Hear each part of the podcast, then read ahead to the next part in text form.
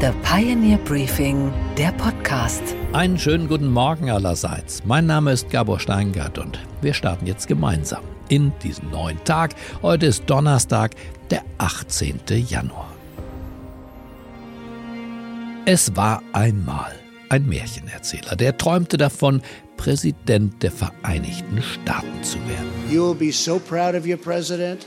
You'll be so proud. Und siehe da, Again, er wurde Präsident. it's my honor, and I love this country. Thank you. Thank you very much. Die nächste Wahl verlor er aber dann und weil er eben ein Märchenerzähler war, erzählte er allen, dass er ja doch gewonnen habe, Donald Pinocchio Trump. Frankly, we did win this election. We did win this election. Eine lange Nase wuchs ihm zwar nicht, schade eigentlich, aber mittlerweile führt er wieder Wahlkampf und er will wieder gewinnen, ist ja klar. The big night is going to be in November when we take back our country, and truly, we do make our country great again. Thank you very much, everybody. Und falls er verliert oder auch gewinnt oder doch verliert, das Märchen geht in jedem Fall weiter. Das scheint gesichert. Die Grand Old Party, wie die Republikanische Partei genannt wird, folgt bisher seiner Erzählung. Wirkt ganz im Banne dieser Trump-Saga wie bei der Schlange K im Dschungelbuch. Hör auf mich und glaube mir.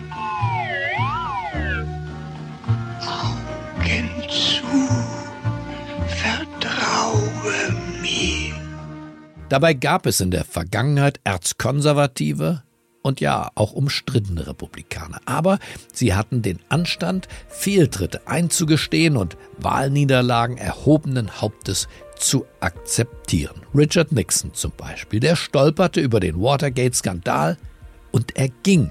Er wartete nicht auf ein Amtsenthebungsverfahren, er ging. 1974 war das. An einem lauen Augustabend trat er live unter den Augen der Fernsehnation zurück. Es widerstrebe ihm, aufzugeben, so sagt er. I have never been a quitter. To leave office before my term is completed is abhorrent to every instinct in my body. Aber es ginge jetzt zuerst um Amerika. America first. But as president, I must put the interests of America first. Ronald Reagan war auch so ein Fall. Ein konservativer Hardliner, aber er hatte Respekt vor dem Amt und auch vor seinem politischen Konkurrenten. 1984 im Wahlkampf TV-Duell gegen den deutlich jüngeren Demokraten Walter Mondale. Da wurde Reagan auf sein Alter 73 Jahre damals angesprochen und ob er denn überhaupt fit sei für das Amt, auch im Ernstfall. Denn ja, der Ernstfall gehöre zum Präsidenten dazu. Man erinnerte ihn an die Kuba-Krise, bei der Kennedy mächtig um den Schlaf gebracht wurde. You already are the oldest president in history. I recall yet that President Kennedy had to go for days on end with very little sleep during the Cuba Missile Crisis. Is there any doubt in your mind that you would be able to function in such circumstances? Reagan verzichtete auf Häme oder die Beschimpfung des Moderators, er nahm es mit Humor und er drehte den Spieß um. Er sagte, I am not going to exploit for political purposes my opponent's youth and inexperience. er werde nicht die Jugend und Unerfahrenheit seines Kontrahenten im Wahlkampf ausnutzen. Haltung durch Humor, Punkt für Reagan. So gewann Reagan erst die Herzen des Publikums und dann auch die Präsidentschaftswahl. Womit wir bei George Bush, dem Senior, wären. Auch der zeigte Rückgrat, als er verlor. Er verlor gegen den Demokraten Bill Clinton. Am Wahlabend gratulierte er dem Sieger und beschwor staatsmännisch die sanfte Übergabe der Macht. I just called Governor Clinton over in Little Rock and offered my congratulations. He did run a strong campaign. I want the country to know that our entire administration will work closely with his team to ensure the smooth transition of power. And America must always come first. So we will get behind this new president and wish him wish him well. America First, aber eben anders als heute. Diesen sonoren, ehrbaren, konservativen Ton würde man sich auch heute wieder wünschen von den Republikanern. Aber eine leise Hoffnung gibt es schon. Und diese leise Hoffnung heißt Nikki Haley. It's time for a new generation of conservative leadership. We have to leave behind the chaos and drama of the past and strengthen our country, our pride and our purpose. Sie ist 51 Jahre alt, Tochter indischer Einwanderer, Ex-Gouverneurin von South Carolina, Ex-US-Botschafterin bei den Vereinten Nationen unter Trump. Und jetzt geht sie ins Rennen als dessen Gegnerin und sie steht genau für das, für den moderaten Ton, für Maß und Mitte, für Anstand. Sie holte einen dritten Platz bei den Vorwahlen in Iowa. Bei CBS zeigte sie Kampfeslust, aber ohne eben verletzend zu sein. Die Amerikaner wollten weder Biden noch Trump, so sagte sie. Sie hasse Trump nicht, aber sie liebe ihn auch nicht. Sie denke nur, er sollte nicht mehr Präsident werden. Sie selbst, Haley, werde Präsidentin. 70% of Americans don't want to see Trump or Biden. The majority of Americans disapprove of both of them. And Americans want to move forward with a new generational leader. You guys want me to hate Trump. Some people want me to love Trump. I don't hate or love him. I call it out like I see it. And when I see something wrong, I say it. I've said I don't think he needs to be the next president. I'm going to be the next president.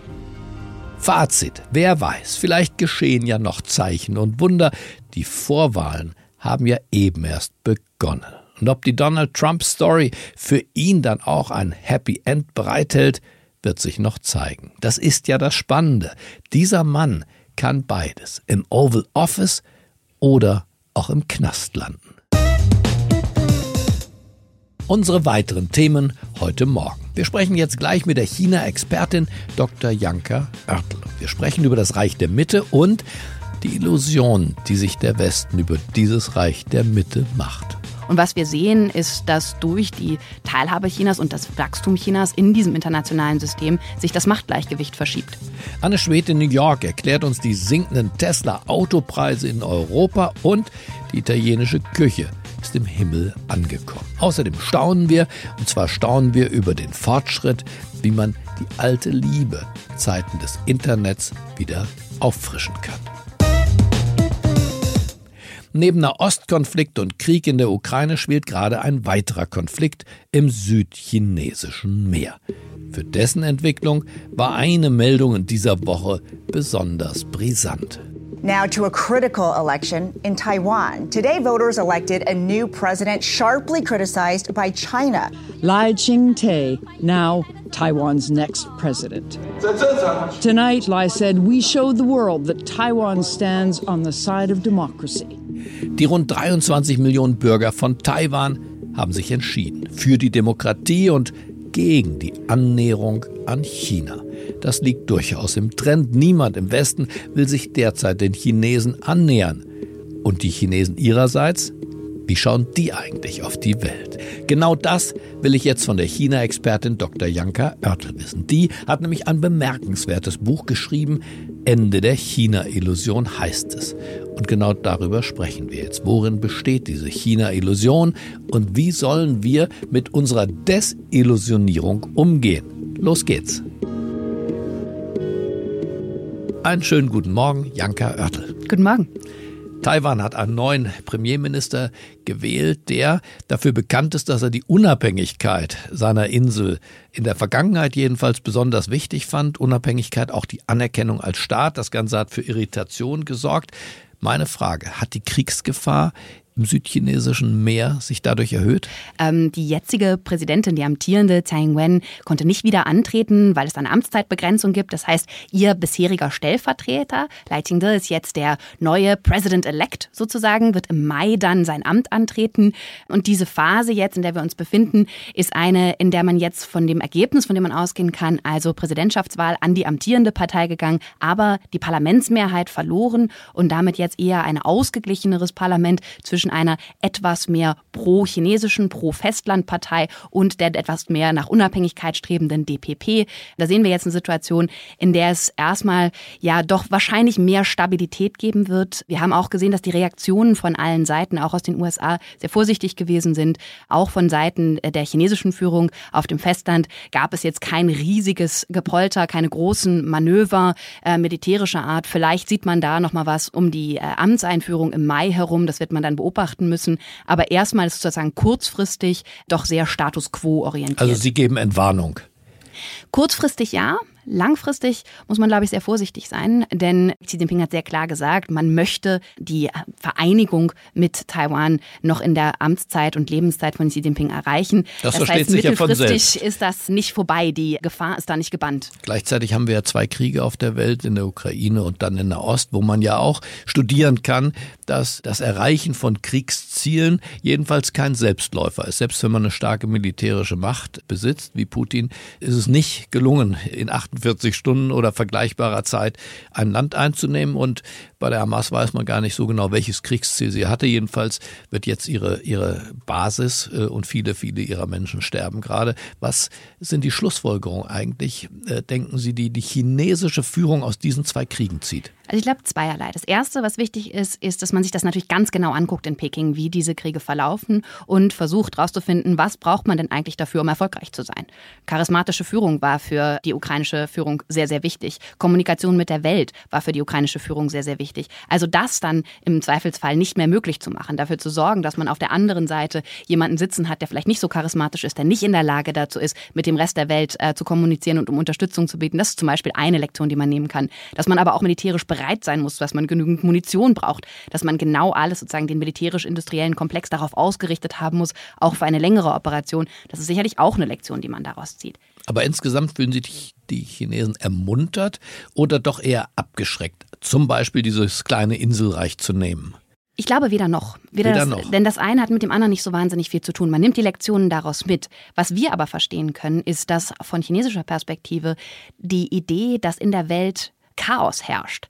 Was wir früher immer gedacht haben, die chinesische Führung braucht unbedingt Stabilität, um Wachstum generieren zu können, um sich entwickeln zu können, dass es doch durchaus ein Interesse daran gibt, dass diese Form des Chaos, der Instabilität etwas ist, was auch zum Vorteil der chinesischen Führung sein kann. Denn die Tatsache, dass der Westen, also Europa und die USA, momentan sehr viel Geld, sehr viel politische Energie, sehr viel Kapazitäten in diesen Kriegen investieren müssen, macht es für ihre Wettbewerbsfähigkeit langfristig, Innovationsfähigkeit in Sektoren, in denen auch die chinesische Führung nach einer Vormachtstellung strebt, natürlich schwieriger. Das heißt aber, man hat mehr ein Interesse, Kriegsparteien zu unterstützen, als selbst eine zu werden. Zumindest zunächst. Wir sind früher ja, Sie haben das erwähnt, davon ausgegangen, China hat vor allem ein Interesse an Stabilität und Ordnung, auch an einer Integration in die westlichen Warensysteme, in das westliche Wertesystem in gewisser Weise auch, Welthandelsorganisation, Vereinte Nationen. Ist das falsch? Ist das die Illusion, die Sie meinen in Ihrem neuen Buch, die China-Illusion?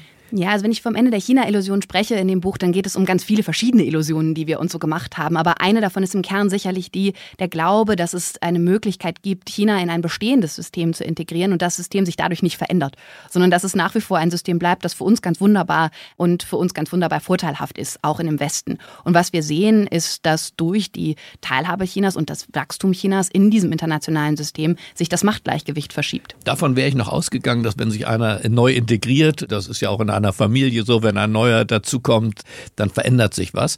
Aber die Frage ist, wollen sie überhaupt integriert werden in das westliche System oder bauen die was eigenes, denken die in ein alternatives Ordnungssystem? Es geht sicherlich um beides. Es geht darum, sowohl parallele Strukturen und alternative Strukturen aufzubauen, als auch existierende Strukturen so umzubauen, dass ihre Bedeutung eine andere wird und dass das Machtgleichgewicht in, innerhalb dieser Organisationen sich verändert um dann klarzustellen, was bedeuten eigentlich gewisse Begriffe. Wenn der chinesische und der russische Außenminister davon sprechen, wir sprechen uns dafür aus für die Demokratisierung der internationalen Beziehungen und für die wahre Demokratie dann macht es natürlich das schwierig, nachher mit diesen Begriffen umzugehen. Wenn man sich da für Menschenrechte ausspricht, dann wird die Bedeutung von den Begrifflichkeiten einfach eine andere. Und das bedeutet, dass wir uns damit auseinandersetzen müssen, klarer zu sein, was wir eigentlich meinen, wenn wir von diesen Begriffen sprechen Und man merkt einfach, dass die chinesische und die russische Führung durchaus international auch Unterstützung und Zustimmung findet für die eigene Interpretation der Realität und für die eigene Vorstellung, wie die Welt gestaltet werden soll. So ein bisschen braucht man ja Lesehilfe, wenn ein Chinese eine Rede hält, wie dieser Tage der Premierminister Li in Davos, dann tauchen da ja Dinge auf, die uns eigentlich gefallen. Er wirbt für den Freihandel. Das hat ja mit Freihandel so in der Form nichts zu tun, sondern mit Handel auf, zu chinesischen Konditionen. Und das ist ja genau das Problem, das wir in Europa momentan betrachten können. Dass wir es eben nicht mit einem klassischen Level Playing Field, wie wir es ja so gerne nennen, zu tun haben. Also mit einem Spielfeld, auf dem wir alle nach den gleichen Regeln spielen, sondern wir sind uns momentan nicht mal klar darüber, ob wir dasselbe Spiel spielen. Und wir sehen, dass es eben Zugangsbeschränkungen gibt im chinesischen Markt, dass es eine Bevorzugung von chinesischen Konzernen gibt, dass aber unser Markt hier in Europa sehr offen ist. Und wir sehen das vor allen Dingen im Bereich der Elektromobilität gerade, was das dann bedeutet, wenn das zusammenkommt mit Skaleneffekten und mit Industriepolitik auf chinesischer Seite, dann sieht es ganz schnell ganz düster aus für europäische Konzerne. Na gut, wir sind ins Hintertreffen geraten, die deutschen Automobilkonzerne, was die Elektromobilität in China angeht. Gleichzeitig macht Amerika durchaus ja auch durch hohe Zölle im Automobilbereich ist den Chinesen schwer. Fast 30 Prozent werden äh, als Zoll draufgeschlagen, sodass die günstigen chinesischen Autos nicht mehr so günstig sind und in Amerika keine Rolle spielen. Ist das nicht das Level Playing Field, dass alle ein bisschen protektionistischer geworden sind? Ja, man kann Level Down oder Level Up machen. Und das ist, glaube ich, die beiden Varianten, die es gibt. Nur wenn man gar nichts macht, sieht man den kürzeren dabei. Denn die Tatsache ist, wenn wir sagen, aus europäischer Perspektive, wir wollen möglichst offene Märkte, wir wollen, dass unsere Partner auch in unseren Abkommen möglichst ihre Märkte auch öffnen und wir versuchen ja. dann auf der Ebene weiterzumachen, dann ist das das eine. Aber wenn wir sehen, wie alle anderen agieren, dann muss man sich irgendwann überlegen, ob Leveling Up dann vielleicht die richtige Antwort ist. Was ist unsere größte China-Illusion? Ich glaube, die Illusion, äh, dass wir glauben könnten, China würde so werden wie wir. Mhm. Ähm, die habe ich lange beerdigt und ich glaube, die meisten Manager auch. Sie wissen schon, dass da was Eigenständiges entsteht. Die Frage ist, ist da ein eigenständiger Freund und Partner oder ein Rivale? Ich glaube, es ist ein Rivale, mit dem wir es zu tun haben, und zwar ein richtiger systemischer Rivale. Denn das, was dort aufgebaut wird, ist eine systemische Antwort, die ein anderes Wirtschaftssystem, ein anderes Gesellschaftssystem, ja, und ein anderes Ordnungssystem weltweit uns vorschlägt, dem Ganzen auch Namen gibt. Ähm, Vorschlagen ist noch gut. Wollen die uns dominieren, die Chinesen? Wollen auf jeden Fall in ihren Sektoren äh, die dominante Rolle spielen. Ähm, und das ist wirtschaftlich sehr klar auch da ein Nullsummenspiel. Es soll nicht darum gehen, dass möglichst viele diverse europäische Konzerne erhalten mhm. bleiben können. Wir sehen das ja im Telekommunikationsbereich, im Bereich der Solarindustrie. Wir sehen das auch jetzt im Bereich der Automobilindustrie. Da findet eine Konsolidierung auch globaler Märkte statt und bei dem am Ende bleiben viele chinesische Player übrig und nicht mehr so viele europäische.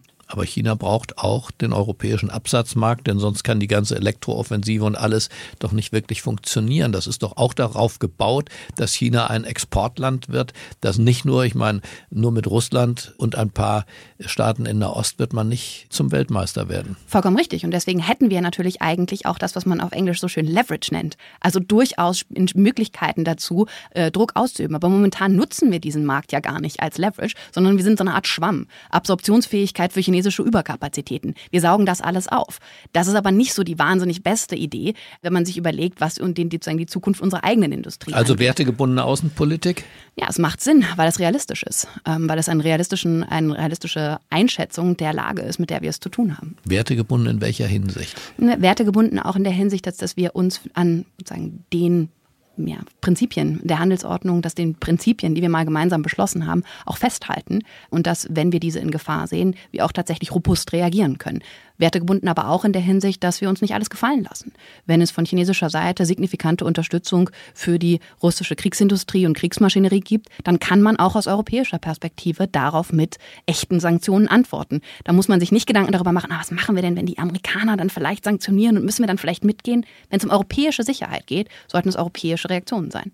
Das heißt, Sie wünschen sich unsere Außenpolitik durchaus ein bisschen robuster, würden Sie sagen. Ja, und ich glaube, wir sehen die Ansätze dafür. Wir sehen das in der deutschen China-Strategie. Wir haben überall diese sozusagen diese diese wir sind noch nicht so richtig bereit, den letzten Schritt zu gehen. Wir sind noch nicht richtig bereit, das mit der letzten Konsequenz Nö, auch weil zu unser Wohlstand hat durch äh, tangiert sein könnte.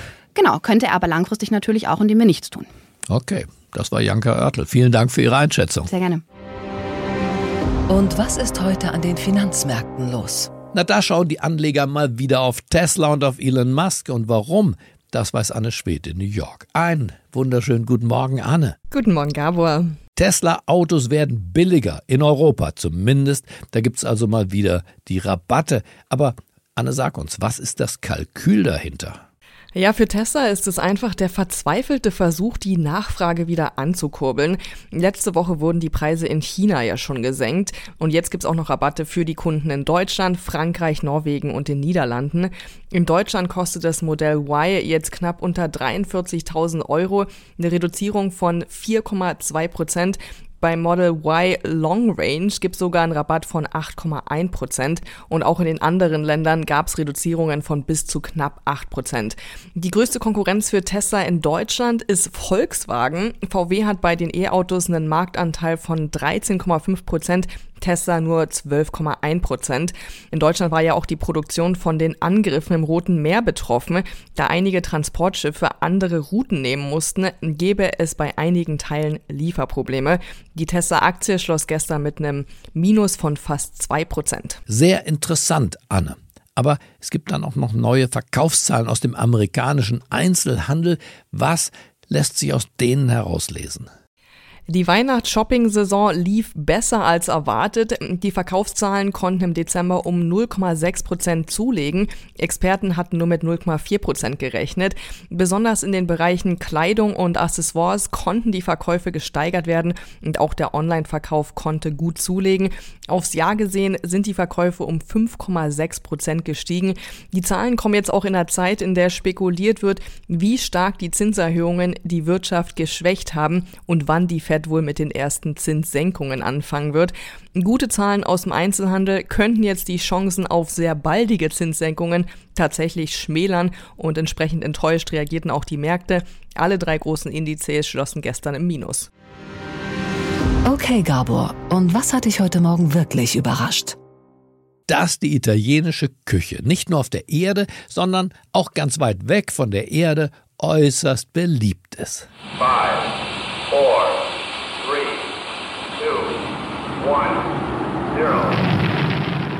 Auf der internationalen Raumstation ISS, auf der International Space Station, da gibt es nämlich mal wieder einen Schichtwechsel. Und die neue Besatzung besteht aus einem Schweden, einem Türken, einem Amerikaner und einem Italiener.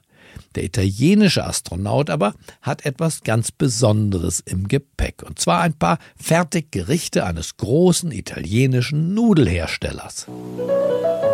Das ist Verfalle, der Schmetterling. Eines meiner Lieblingsstücke aus der Barilla-Kollektion. Wer ihn fangen will, muss ihm ein wenig Parmesan auf die Flügel streuen. Barilla, die beliebteste Pasta-Kollektion der Italiener. Und dieser Nudelhersteller Barilla hat extra für diese Expedition Italian Space Food entwickelt. Eine Innovation, die kürzlich beim großen Festakt in der italienischen Botschaft in Washington der Welt vorgestellt wurde. Al dente, auch im All, na sowas. Uh, thank you for being uh, with us today to launch uh, the exciting Italian Space Food Project. Die Italiener haben Großes, auf jeden Fall noch Größeres im Sinn. Italienisches Essen soll nämlich den heiß ersehnten UNESCO-Weltkulturerbestatus verliehen bekommen. Also, es geht um Schwerelosigkeit und Geschäft, um das Weltall und um PR hier auf Erden. Die Welt hat auf die Weltraumpizza Margarita und das Nudelgericht Alsagne doch nun wirklich gewartet. Und als Werbeikone kommt dafür nur eine in Frage. Steffi Graf. Der Beginn einer kochenden Leidenschaft. Und was, Gabor, geht eigentlich gar nicht? Dass es erst Social Media braucht, um die alte Liebe, die erste Liebe, wieder zu entdecken.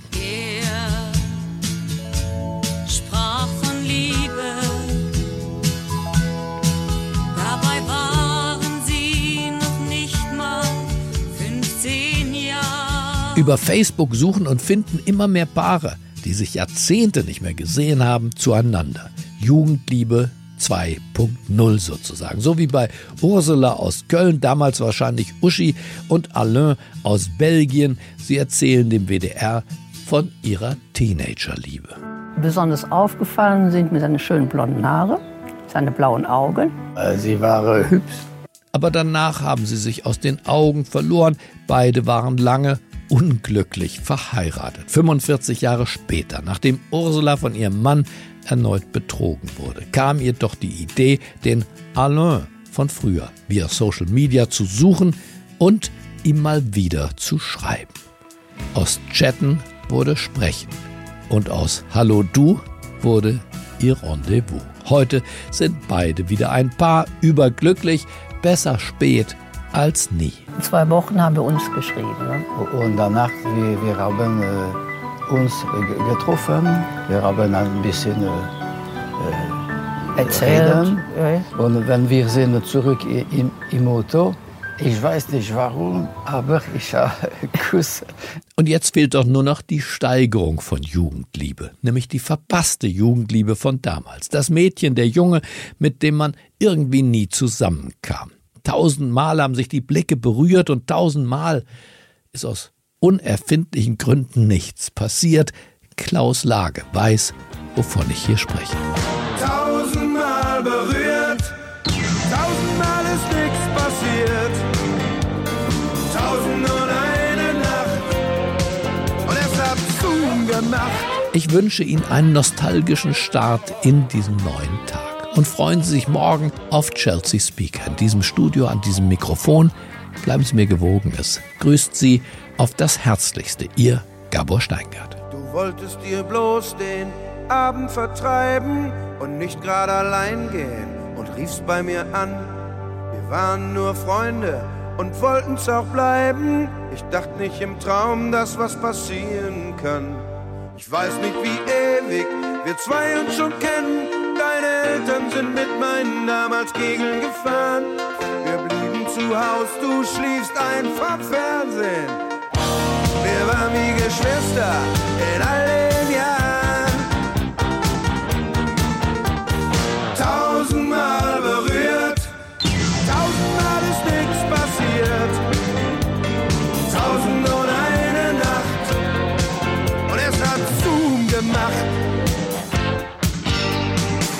Erinnerst du dich? Wir haben Indianer gespielt und uns am Fasching in die Büsche versteckt.